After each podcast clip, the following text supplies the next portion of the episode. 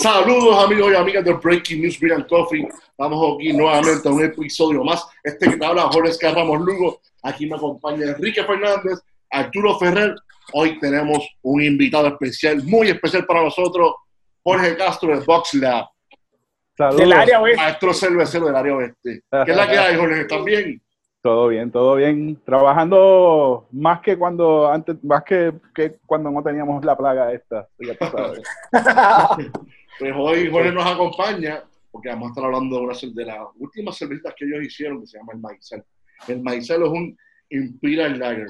Los Imperial, las cervezas Imperial más o menos datan del 1800, que se hacían en Inglaterra, eran cervezas que se hacían en Inglaterra con alto contenido de alcohol, mayormente eran stout y se enviaban de Inglaterra hasta Rusia que eran consumidas por la, la corte imperial y muchas veces los zares. Pero con este movimiento de cervecitas artesanales, pues cambió esto y ahora pues, otras cervezas, además de esto, pues vienen también en este formato que inspira mayormente lo que significa que es el, el mismo estilo de cerveza, pero con más contenido de alcohol, tal vez más compleja en cuanto a la receta se refiere. Por el 10% para arriba, ¿verdad? El 10% para ah, arriba. Ya ves, como esta cerveza que vamos a hablar es el, el Maizal, que mí que me gustó mucho el arte que hiciste, que me, recordó mucho a una película de, de horror de Stephen King, Children, of the Corn. ¿Qué nos puedes decir del label, del nombre, de la receta? Vamos, adelante. Eh, el maizal es una cerveza que yo quería hacer hace un montón de tiempo. Este, yo siempre, eh, no siempre, pero usualmente dentro de lo que hacemos en VoxLab, intentamos en la mayoría de los casos tratar de salirnos un poquito de los estilos. Este, y a mí siempre me interesó la idea de una cerveza hecha con levadura de lager, que fuera seca y que fuera con alto contenido de alcohol, porque siempre he probado cervezas tipo lager y usualmente, mm, o sea, no es la primera vez que se hace esto en el mundo, obviamente, pero usualmente son cervezas un poco más livianas, etcétera. So, eh, eh, tomando en consideración un poquito lo que usualmente hacemos en cuanto a estilos, eh, que nos tratamos de no hacer lo mismo todo el tiempo y tratamos de variar eh, bastante los estilos de cerveza que a veces hasta inventándonos un estilo por, por joder, tú sabes, como que este, pues decidimos hacer esa receta este año y justo antes de que hubiera el cierre del gobierno y de las empresas, etcétera, pues ahí exactamente la envasamos esa misma semana. Y entonces, este, bueno, y la envasamos tomando en consideración que es una cerveza que como tiene un contenido de alcohol alto, pues que puede aguantar un tiempo de incertidumbre total, porque de verdad ya, ya nosotros volvimos a producir y estamos produciendo bien poco a poco. Este, estamos tirando baches ya esta semana, la semana entre la semana pasada este se han tirado tres. Este, pero como, como tenemos que venderla bien poco a poco, pues entonces lo estamos cogiendo suave. Me imagino que hablaremos más de eso en la cuestión de la industria, pero el nombre de este, el maizal, eh, viene básicamente porque la cerveza eh, tiene eh, flake maize, tiene maíz. entonces, este, por mucho tiempo, el mundo de la cerveza artesanal había como casi como un grito de guerra, ¿no? Un poco de decir como que, ah, yo no hago cerveza con maíz ni arroz. este, lo, que, lo que obviamente hay formas creativas de utilizar eso y no tener que ser, ¿no? O sea, exactamente lo que hacen las cervecerías grandes con, los con los super light lagers y eso. Eh, hoy un poquito, un poquito este, estamos jugando con eso y, y, el nombre viene literalmente por eso, o sea, no hay una profundidad más allá de que, ah, sí, esto es un concepto eh, profundo, tú sabes. Literalmente es porque usamos un montón de maíz en la cerveza. Y, y, el, y el, lo de Children of the Corn, la referencia a Children of the Corn es una iniciativa de nuestro artista gráfico, eh, de Eric Rivera, que es natural de Mayagüez y no sé si está viviendo en área metro ahora mismo, pero eh, es una persona súper creativa, es músico también, como algunos de nosotros. Eh, lo conocimos más por ese lado. Este, eh, Tú sabes qué, yo soy, yo soy artista gráfico también y cada vez que yo veo este, los artes de ustedes, yo los veo como si fueran flyers de banda. Literalmente porque tiene ese, ese, ese concepto y parece como un flyer de banda. Eso es lo que me gusta de los artes de ustedes. Este, a mí me gustan los artes que ustedes hacen, ¿sabes? Como, como director de arte, como artista gráfico. Igual a mí. Eh, a mí me encantan, a mí me gustan. Y literalmente es como que tiene ese lado de ustedes musical, porque ustedes también trabajan en ese lado. Este, ¿Mm? El área oeste en Puerto Rico ha sido la cuna de, de- de- de rock en Puerto Rico. Y yo sé que ustedes tratan de, de- de infundir eso también en los artes de, de la cerveza de ustedes. Y gracias por eso. De verdad que los artes a mí me encantan. Van con, con los estilos de cerveza que ustedes hacen. Están súper cool, de verdad. De verdad que sí. No conozco a Derek, pero felicidades a Derek porque de Sí, verdad que no, sí. está, mira, un digo, montón de las beers yo- que se ven brutales. ahí. Y yo como profesional, como esa es mi profesión, te digo que eh, le, le, le mete bien cool. Gracias, sí, gracias y se lo dejaré saber, pero le diré que vea el episodio. Sí, nice. No, Claro. tiene que verlo, obviamente. Jorge, en, en cuanto, no, en cuanto el maíz, ¿qué lúpulos utilizaste? ¿Qué, qué cebada utilizaste? Pues mira, ¿Qué eh, a mí- levadura? ah, seguro. A mí me gustan los mouthbills. Cuando no, cuando voy a hacer cervezas que son claras, me gustan los mouthbills bien sencillos. Eh, honestamente, la mayoría de las cervezas es casi todo turro. No uso mucho caramel malts. Uso muy poco cosas como special etcétera. Pero en esta cerveza, este, es casi todo turro. Si no me equivoco, es el 78% turro y, y el resto es maíz, es, este, flake corn, este, que también nosotros solo compramos a, Sí. a BST, que, es el que nos suple este, los granos. Eh, utilizamos eso, entonces, este, pues nosotros tenemos, eh, también bregamos con el water chemistry, tratamos de, dependiendo de la cerveza, ¿no? Este, añadir lo que haya que añadir ahí, que si, si hay que añadir este, Y lo cemento- ajusta. esta se ajusta mucho con el, con el calcium eh, sulfide. Este, esta tiene también calcium chloride, eh, un poco también. Eh, eh, no es mucho para lo que tiene, porque no, no estábamos buscando cuerpos necesariamente. Eh, y los hops son Simcoe, Comet y Warrior. Simcoe eh, y Comet son Whir- Whirlpool hops. Este, nosotros estamos buscando temperaturas para hacerle el Whirlpool diferentes, ¿no? A veces un poquito más caliente, ah, pero usualmente estamos como en 170 este, para el Whirlpool. Eh, y Warrior, utilizamos Warrior un poquito en bittering. Inviten. Sí, este, y nos dio algo así como el, el cálculo que hipotético que tenemos, porque no tenemos una prueba de laboratorio de los IBUs, pero tendría a ser como 30. Este, so, no hay mucho amargor. Eh, entonces, este, en cuanto a levadura, utilizamos 3470, pero Cariño. Fermentis. Sí, wow, Fermentis. una cosa de verdad que esa, esa levadura es, a mí me ha Un cambiado caballo. Un caballo está de fuerza. demasiado, demasiado. Sí. O sea, este, fermentó. eh, a- a- eh, aparte, de- quería decirles también que esta cerveza fermentó a temperatura de ale, este, no fermentó a temperatura de lager. Este, O sea, como 60, Ok. 65 por ahí. eh, como a 66, más o menos. Sí, por ahí. Sí. Entonces, eh, después de la fermentación que se pasó a Bright, estuvo un buen tiempo en el Bright. Sí. Eh, estuvo casi un mes en el Bright, en parte por- Aclarándose. Sí. que- Sí, exacto. Laguereándose. laguereándose y después Sí. para carbonatarla. Este, Sí. Estuve en el Bright y esa 3470 yo estoy enamorado. Es una cosa... No, es un caballito. Sí. Wow. Y utilizamos también en esta cerveza, utilizamos este amiloglucosidase, que es Ok, eh, que baja. amilo 300, que, que es el que Que come las azúcares residuales. Correcto. So ahí, eso, eso está ahí también. Te quiero preguntar, ¿verdad? Que tú estás, eh, se, se llama maizal, ¿verdad? Y este, utilizas- utilizaste el maíz. Me imagino que el maíz que utilizaste es flake, ¿verdad? Flake. ¿Qué es lo que le imparte el maíz a la cerveza? Vamos Bueno. En- bueno, en, en lo que yo he podido, por lo menos para mi paladar, eh, lo que yo noto es, es un, un sweetness bien específico al maíz. O sea, no es, es como más mineral, digamos, no es tanto como el grano. Y ayuda a secar eh, la cerveza. O sea, que pone la cerveza más seca y más liviana. Eh, el digamos, cuerpo exacto, sí, baja. el cuerpo baja, claro. Eh, bien baja. fermentable.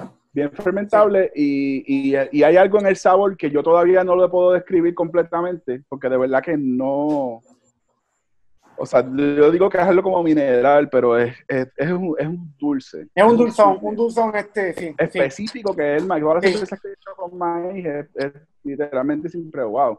Este, hicimos una cerveza que se llama La ñapa hace un tiempo. Sí, yo la probé también, sí. Y esa tenía un poquito también, y entonces me daba ese mismo, ese mismo sabor. Aquello usaba mucho menos, obviamente, pero era una cerveza mucho más liviana. Pero, pero en esta, pues yo lo noto un poquito más.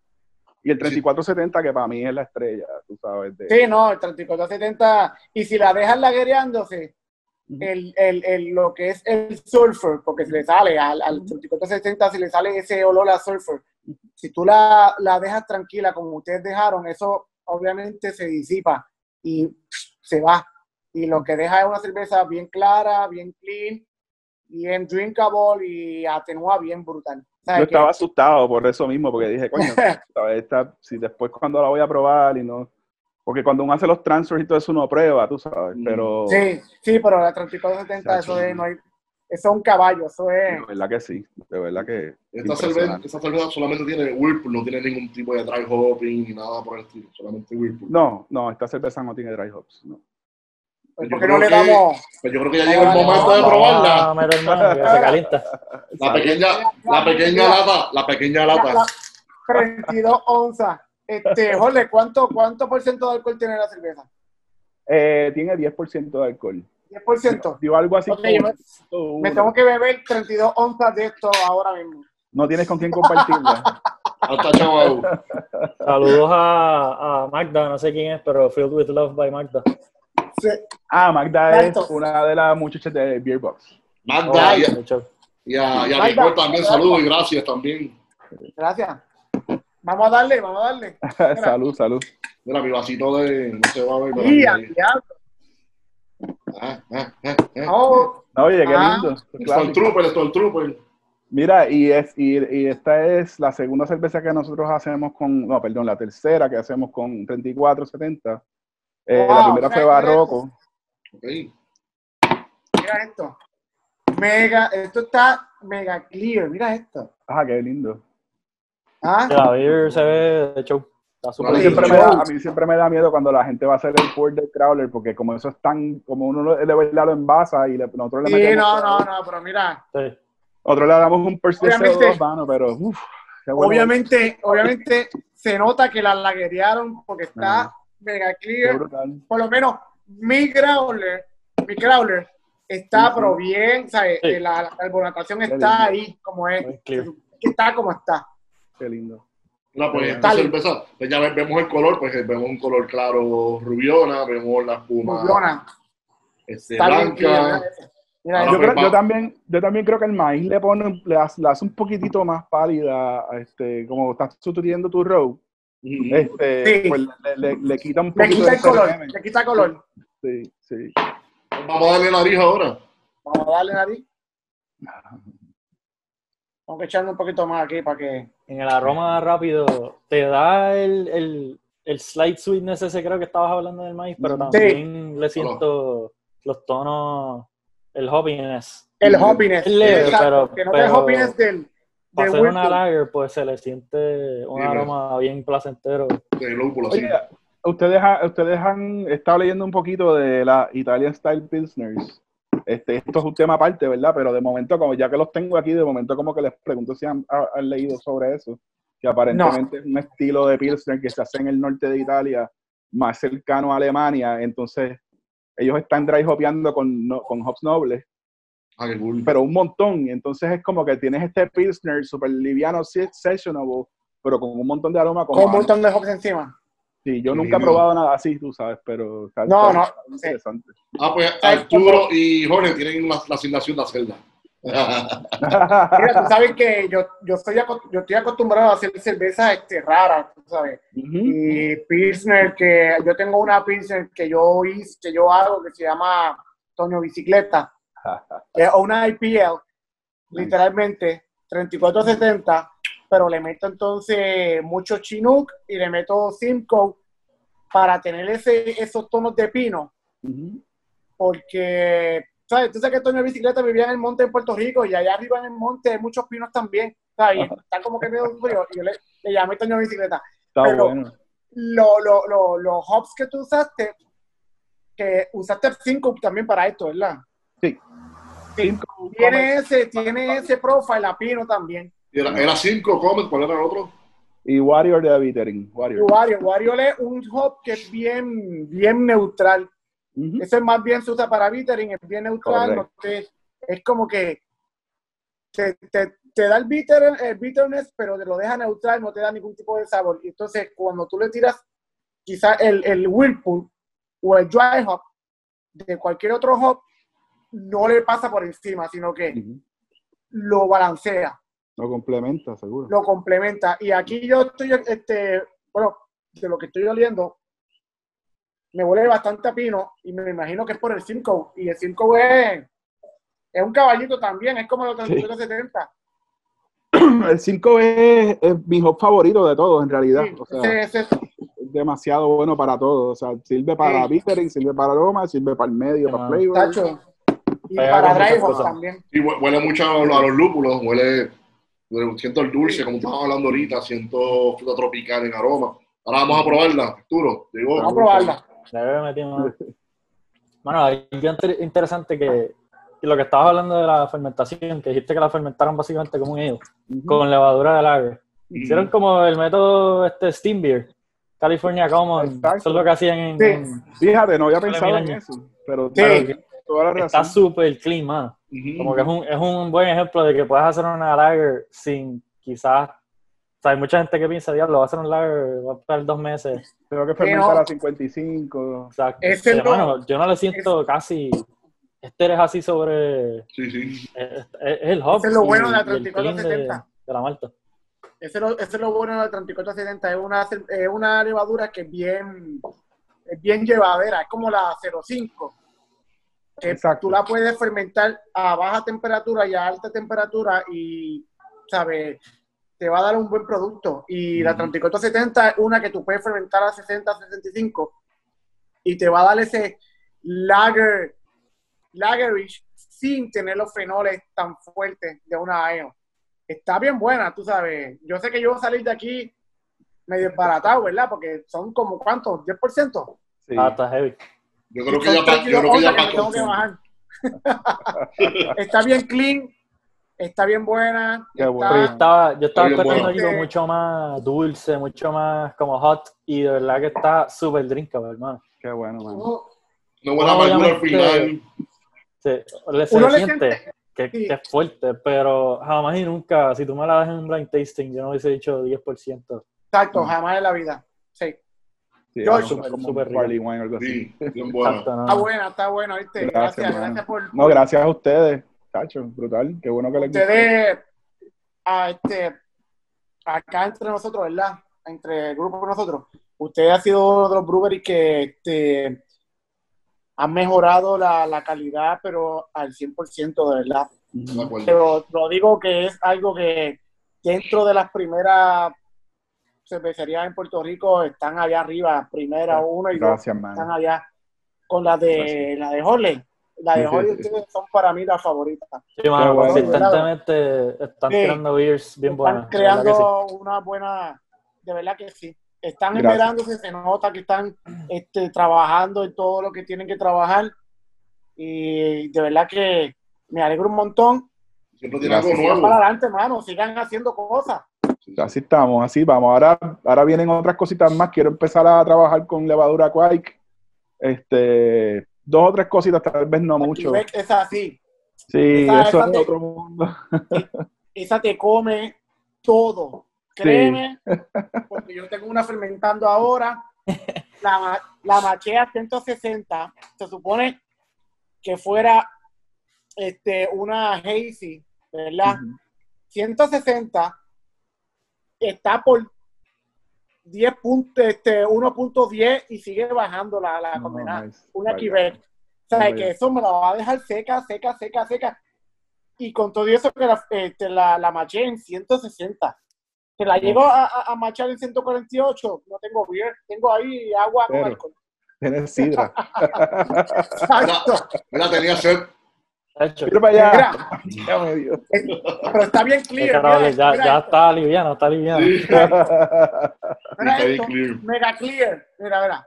La mano por Sí, la, apariencia de la beer este, Qué lindo, está Mira, Jorge, te pregunto. Jorge, ¿cómo tú vislumbras el movimiento de cerveza en general en Puerto Rico en, en un corto y largo plazo? ¿Cómo tú lo ves? Pues yo pienso que a corto plazo este, vamos a estar sufriéndola un poquito. Este, las ventas obviamente han caído un montón. Estamos todos reinventándonos a la vez. Eh, cervecerías, barras, restaurantes, todo, toda la industria eh, se está reinventando a la vez y va a ser un poco cuesta arriba, pero yo creo que lo que probablemente pase a mediano y a largo plazo es una- un cambio en la eh, eh, en el mercado. Yo creo que poco a poco, como la gente no tiene la opción de beber, de quedarse a beber en un lugar, pues obviamente, ¿cuál es la segunda, no? La, la opción más Ujú. cercana a eso es para llevar, ¿no? De los crawlers, los growlers, las cerveceras que puedan enlatar o embotellar. Este, eso va a ser clave. Eh, incluso también las cerveceras más pequeñas, que era una cosa que también que, que hemos hablado antes, que las cervecerías pequeñas, pues como no tienen un overhead tan grande y no tienen un gasto eh, tan grande, pues tal vez pueden sobrevivirlo de una manera un poco más sencilla, este, bajando costos en general y, y haciendo, ¿no? Vendiendo en cantidades pequeñas y en batches más limitados, etcétera. Eh, yo- eso es algo que está pasando en Estados Unidos eh, en muchos aspectos, no solamente ¿no? en cuanto a la cuestión de, de cómo los restaurantes se están reinventando para tener la cuestión de la comida más prevalente, enlatarlo todo, no sacar nada en barril, por ejemplo. Y yo creo que nosotros tenemos aquí un poquito un advantage en el sentido de que el PTSD de nosotros es más viejo, porque nosotros tenemos ya desde María, ¿no? Tenemos María, tenemos este, todo lo que pasó con, con eh, la cuestión política del año pasado, después los terremotos, después esto. Sí. So, nosotros tenemos como que una barrera puesta encima un poquito ya de que ya hemos pasado estas cosas. Esto Mm. lo estaba hablando con un amigo hace poco y, y entonces en sitios como Estados Unidos pues no, no pasan una cosa que sea tan acaparante como esto desde el 2001, desde septiembre 11. Ujú. So, es un shock mucho más grande para ellos que para nosotros, porque Sí. nosotros estamos acostumbrados ya a los toques de queda, que se vaya la luz, Sí, sí, sí. cosas en los supermercados, ya lo hemos pasado. So, no, es que, no es que lo aceptemos y estemos tranquilos con eso o, nos, con- o, o estemos complacidos, es que ya lo pasamos y entonces ya tenemos la experiencia, ya sabemos más o menos cómo las cosas. La, la cáscara está más, está más dura ya que. Exacto, tenemos ahí como el corozo, tú sabes, este ese cascarón ahí ya tiene, tiene un poquito más de, de- es un poquito más ancho. Y, y entonces la gente, aparte de que ya venía el mercado moviéndose hacia, local, hacia lo local, ahora más todavía está pasando y puede seguir creciendo porque usual, en algunos sitios lo único que hay es lo local. O sea, a veces tú vas a la esquinita y están todos los taps llenos de cerveza local. O sea, no hay otra. Y claro, tú tienes cervecerías de afuera que van a tratar de aprovechar la situación porque les va bien en los premios. Tienes cervecerías de afuera que entran y entonces pues pueden acaparar un espacio. Pero yo creo que al fin y al cabo la gente decide usualmente más por lo de aquí porque ya eso es como una cosa más cultural también de nosotros. Gracias a Dios, ¿no? Sí. Se ha movido un poquito más hacia eso. Que entonces la gente pueda ver valor en lo que se hace en Puerto Rico precisamente porque porque las cosas están cambiando. Tienes cervecerías como Rebel, este, Señorial, perdón, tienes cervecerías como Rebel, por ejemplo, que son bien pequeñitas y están todo el tiempo innovando, todo el tiempo sacando cosas nuevas. Sí. Este, y entonces Sí. yo, creo, yo creo que las demás que vayan a salir poco a poco ahora de ahora en adelante, porque todavía hay cervecerías que se están planificando en Puerto Rico, yo creo que todas van a ser más en ese, ¿no? en esa escala y no necesariamente más en la escala de Ocean, por ejemplo, ¿no? por dar un ejemplo. Porque obviamente Ocean tiene una operación que conlleva dinero, un montón de gente, conseguir las personas correctas, conseguir la gente que esté dispuesta a trabajar de esa manera, conseguir la gente que pueda aprender rápido. Son muchos, ¿no? O sea, son muchas Mm. cosas que hay que tomar en consideración. Entonces, cervecerías más pequeñas, como tal vez nosotros, Boquerón, etcétera, pues tienen la opción de, de a veces hasta cerrar por un tiempo y no necesariamente eh, cerrar eh, for good, tú sabes. Eh, so yo creo que hay una oportunidad en el sentido de que el mercado está bien pequeño, pero hay una oportunidad en cuanto a que la gente pueda, las cervecerías puedan tener sus cervezas no únicamente en las barras, eh, que es, ha sido la única opción por mucho tiempo. Ya la gente está viendo que se puede enlatar, la gente está viendo que se puede este, embotellar tal vez a menor escala, y entonces tal vez eso, eso lleve a que se cree un mercado y es limitado y pequeño, ¿no? Limited Editions es el baches pequeño, pero donde la gente que es entusiasta sobre la cerveza puede apoyarlo porque tiene algo nuevo que apoyar todo el tiempo. Y no que nos convirtamos en las cervecerías de los ACIPA, porque eso es otro animal. O sea, eso, eso, es otro mercado bien diferente de gente que está dispuesta a pagar 22 dólares por un four pack y cervecerías que están dispuestas a meterle 9 libras por barril de mosaic a un Eso cuesta un montón de chavos. Este, entonces, hacerlo todo el tiempo, que, que, que, es más costoso todavía. Entonces, te haces eso y haces stouts, imperial stouts y, y, cosas así que son bien caras en producir. Este, entonces, yo creo que a la vez también en Puerto Rico eso nunca ha sido prevalente, porque aquí la gente todavía quiere probar de todo. Sí. Y yo creo que en Estados Unidos, poco a poco va a ir cambiando la cosa un poco, a que no necesariamente eso sea lo único que la gente quiera consumir. O sea, la gente que de verdad le gusta la cerveza, porque la gente que están por ahí y se meten en el taproom de fulano porque es el que está en el barrio de ellos, pues eso es normal para ellos, es su, es su barrio, whatever. No, no están ahí. Ah, eh, ¿cuál este sour nueva tienes esta semana? Eso no es, no le importa. Pero en Puerto Rico eso nunca lo ha habido. En Puerto Rico es un mercado bien variado, de mucha gente bien diferente, tú sabes. Y yo creo que eso nos da una ventaja, porque no hay que hacer cierta, no hay que necesariamente seguir las modas. Eh, y entonces puedes ser, puedes innovar dentro de lo que ya hay. Entonces eso ayuda en costos, eso ayuda en nómina, eso ayuda en cuánto, cada cuánto tiempo tú tienes que mandar a buscar dos paletas de grano que es otra complicación en sí. Obviamente aquí estamos en un lugar que eh, donde todo viene de afuera. Todo viene de afuera, pues es un problema de la logística también, ¿no? O sea, que eso llegue a tiempo, que no te quedes sin granos, que no te quedes sin hops. Todos los hops son un poquito más fácil, pero pues son otros 20 pesos. Pero entonces yo básicamente creo que... sigue el concepto que ya era una tendencia que estaba pasando, de lo de hyperlocal. Básicamente. Lo que tú dices, Kike, ¿verdad? los breweries en panaderías, mano. Panadería, lo que tú dices panadería. El pan está fresco, lo hice la hora y se lo llevaron ahora y la semana que viene otra cosa. Y yo creo que eso está excelente, pero que no sea únicamente el pan fresco, sino que sea, eh, qué sé yo, la carne ñeja que tienen en steaks. O, sea, que no sea solamente una cosa. entonces, si consideramos una cosa, pasar lo que pasa en Estados Unidos, tú tienes un montón de gente que se mete a la industria literalmente porque ven que una cervecería vende un montón de chavos un sábado porque hay una fila bien grande. O sea, que eso no, es, eso no es la parte de la cultura, eso es gente que ve el dinero y good for them, o sea, nadie lo impide.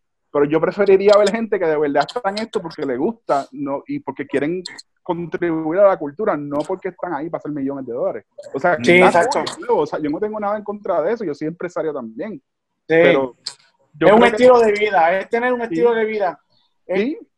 Que tú tengas la cerveza como parte de tu vida, que tú, ustedes lo están, ustedes lo están tratando de hacer, de que ustedes tratan de, hacer diferentes tipos de cerveza, eh, nada que ver con, lo que hay este normalmente, están inventando siempre, sacando cosas nuevas, y es para que la gente pues pruebe algo diferente sin tener que estar en lo mismo, en lo mismo, en lo mismo. Eso es algo que yo creo que en general las cervecerías locales han hecho en, cuanto a diversificar estilos y cosas. Eh, yo pienso que en Puerto Rico hay, no hay muchos choices como hay en Estados Unidos, pero, mano, están desde lagers hasta stouts, hasta beer con fruta, weed. Mano, todo el mundo siempre está tirando algo. Para hacer, están tirando, para hacer operaciones tan pequeñas, pues creo que han hecho una, una buena un trabajo en diversificar. y, no, llevamos nada. no llevamos nada. Definitivo, esto está empañado. Este mercado lleva 7, 8, 9, 10 años máximo, tú sabes. Cuando sí, mano. haya una, una eh, estructura de gobierno que apoye este tipo de cosas, o no necesariamente que la apoye, pero que no sea tan difícil, pues yo creo que, que, que traten de ayudar a Sí, o sea, que, que, que le den la Ya, mano al empresario. que ayude. O sea, que hagan las Sí. cosas no fácil, pero que hagan las si cosas tú más ayudas, tú vas, eh, si el gobierno ayuda, va a generar obviamente mucho más economía, porque, ay, u- o sea, lo- los breweries le van a dar dinero al gobierno. Claro, O sea, ya le damos. la venta Claro, y la. Le damos millones de dólares, se le dan al gobierno aquí de, de taxes. Millones. Y, y eso es el tax de la cerveza nada más. Ponte a pensar en taxes de inventario. Todos los municipios tienen un inventory tax. Ponte Sí. pensar en lo que, lo que se paga de planillas trimestrales, lo que se paga en las planillas todos los años.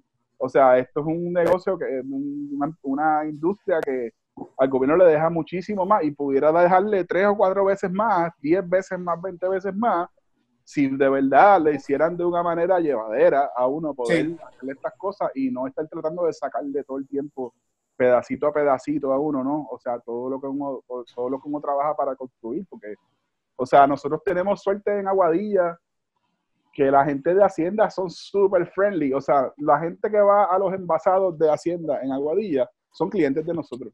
Literalmente van un viernes ahí, se sientan en el taproom, ¿qué tienes nuevo? Ah, ¿qué fue la que envasaste ayer? Que yo no me acuerdo. Dame de esa acá. O sea, Sí, sí. comen, ¿entiendes? O sea, es, es una actitud bien diferente a otros lugares que yo sé que no son, tú sabes, no, son, no, no, no hacen la, la- la operación fácil. No te piques. Hacienda para servirte. Y Sí, Eh. sí, y nosotros tenemos es- es suerte con eso. Y entonces yo lo veo, si eso fuera así a través de toda la isla, en todas las empresas, la gente ni estaría pendiente a que, ah, vienen los de Hacienda, este, tú sabes, no, Mm. tengo que tengo que usarme porque vienen a darme una multa o a buscar cómo darme una multa, que yo creo que hasta eso es lo peor, ¿no? Sí. O sea, es Sí. como que cuando, cuando ya tú tienes la percepción de que entonces, diablo, es- lo- lo- lo- el gobierno significa problema. Y cuando debería Sí. ser lo contrario, ¿no? Pero nada. Todo lo contrario, exacto. no hablemos del gobierno porque me deprime. Mira, Jorge, Es una pena, es una pena. Jorge, y en cuanto a Boxer como tal, ¿qué estilos vienen por ahí nuevos? ¿Qué- ¿Con qué vas a innovar? ¿Qué, qué viene por ahí que nos puedas decir una primicia? Este, estoy, estoy tratando de hacer, o sea, terminando de hacer una receta eh, este, usando Viena como base, que Nice. nunca lo he hecho. 100% Viena. No, no, no. Este, eh, tiene Viena y tiene base mal regular, pero quiero usar Special B, quiero usar Brown Sugar, quiero hacer Ok. o sea, no- todavía no estoy, no la tengo bien definida. Este, pero me gustaría poder moverme un poquito más este, hacia la cerveza más liviana en general. Eh, Sí. en parte porque se, ven- se vende un poquito más fácil y en parte por el costo, sí. Arturo. Te digo una cosa. El año pasado, para junio, julio, por ahí, este, yo soy del área metro, ¿verdad? Yo estoy viviendo en área metro. Y fui, este, fui con la novia mía, me quedé por allá por, a- por, por, por este, en Rincón. Y nos metimos, o sea, yo cogí como un, un Airbnb cerquita de- de- de- del pueblo de, de Rincón. Y nos quedamos literalmente una calle al frente de lo que es el Rincón Brewing. Oh, y para ok. ese tiempo ustedes tenían este, la semifusa. Estuvimos Oh. bebiendo semifusa todo el weekend. Porque esa cerveza, lo bueno es que bajita en alcohol, Ujú, es bien hoppy, es bien aromática. ujú. eh, aromática en el sentido de que tiene ese olor peculiar a, a- tú sabes que el hop es medio es primo es primo es primo Sí, de sí. otra Sí, cosa. Yankee.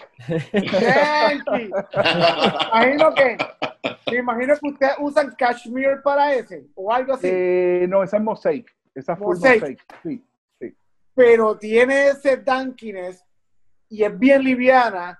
Y estuve todo el fin de semana bebiendo semifusa allí y eso era un palo. Y es, lo- y es lo bueno. que tú dices, cervezas bajas en alcohol Ujú, para que la gente siga. Y estamos en el trópico, Claro. es beber, es lo que mí, es lo que a mí me gusta beber también. Yo, yo Sí. tiendo a beber cervezas de 4 y pico, 5% de alcohol. Yo no Sí. bebo mucho, o sea, no estoy todo el tiempo bebiendo cerveza.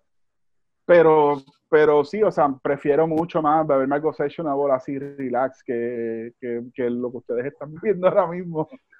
Ah, no, sí. No, no, pero, Pero acuérdate, una cosa.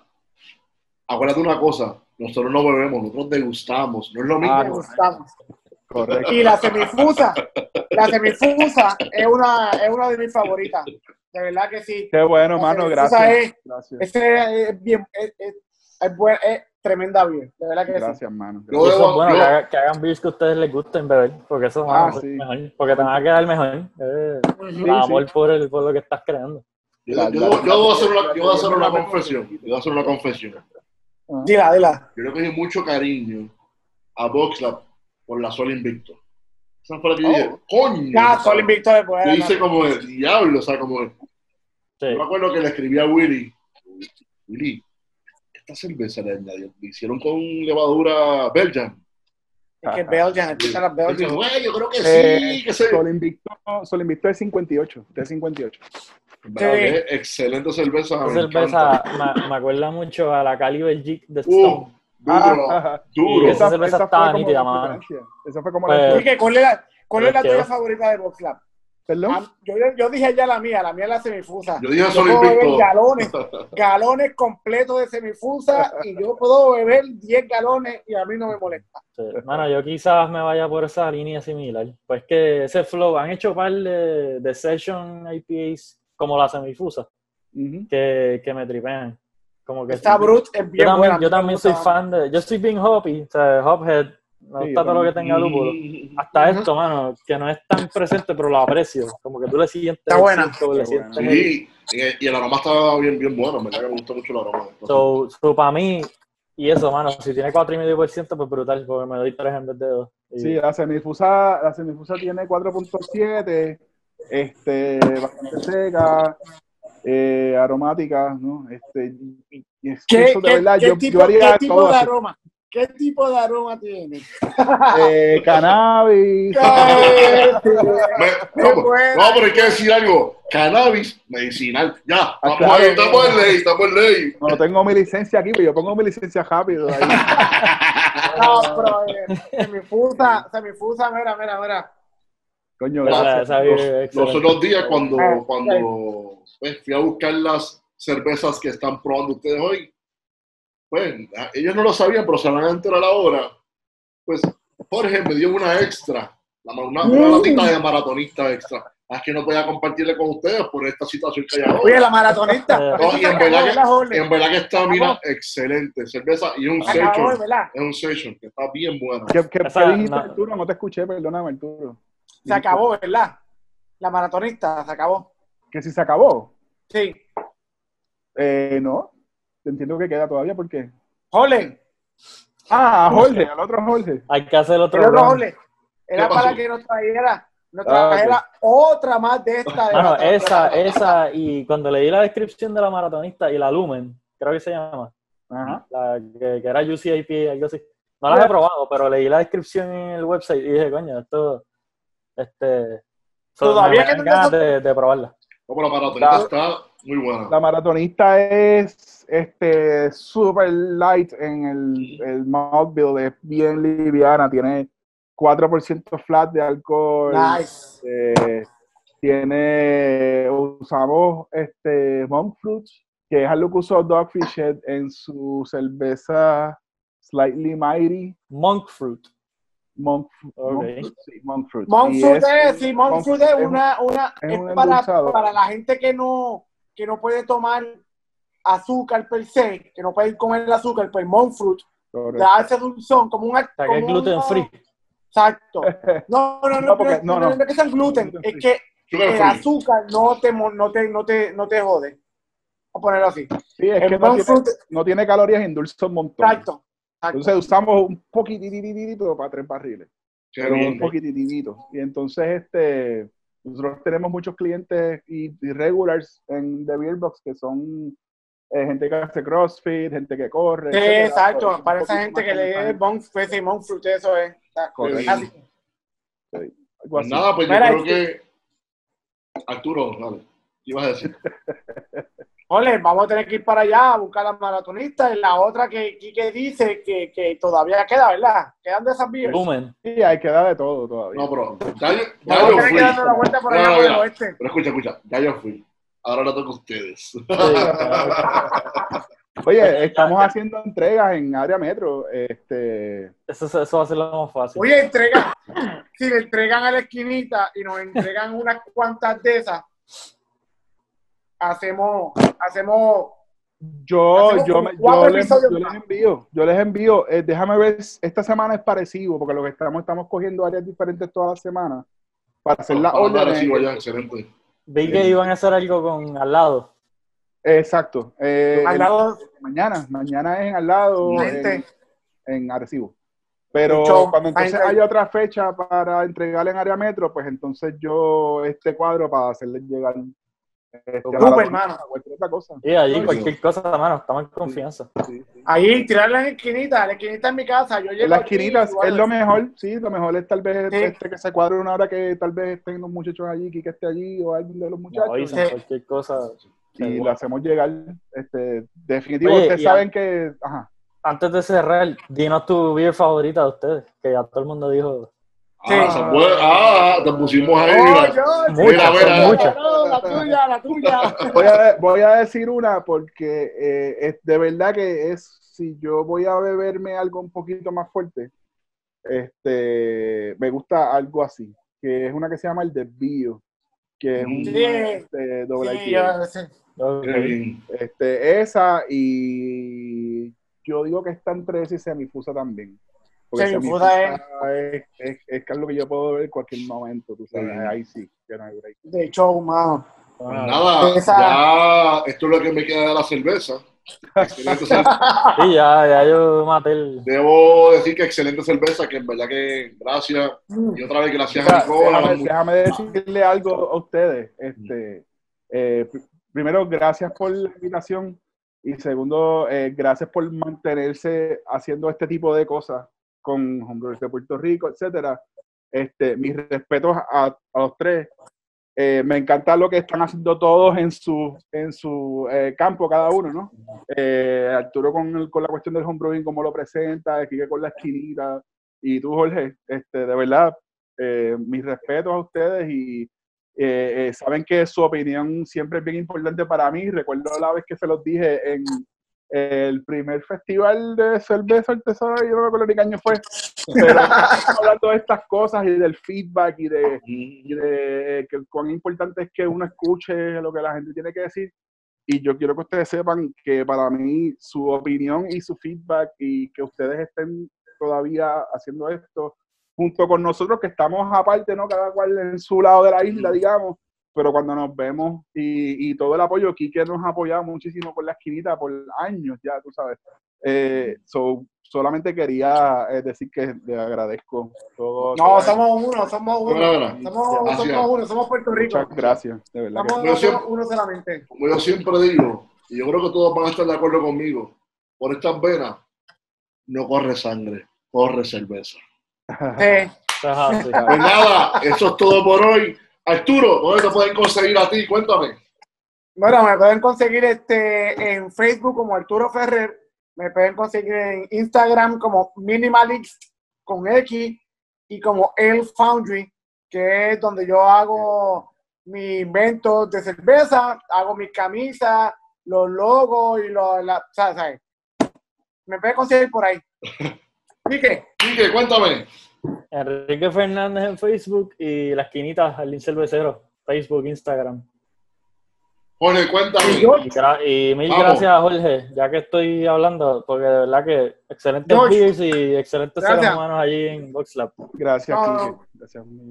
Gracias a todos. Eh, a mí me consiguen eh, en Facebook eh, Jorge Castro Ramos, consiguen eh, de Beerbox, Beerbox PR, Boxlab PR, Facebook e Instagram. Eh, y si me quieren tirar por Twitter, a mí me gusta Twitter, yo sé que mucha gente lo usa, pero en Twitter soy arroba de Castrofunk y ahí me pueden tirar.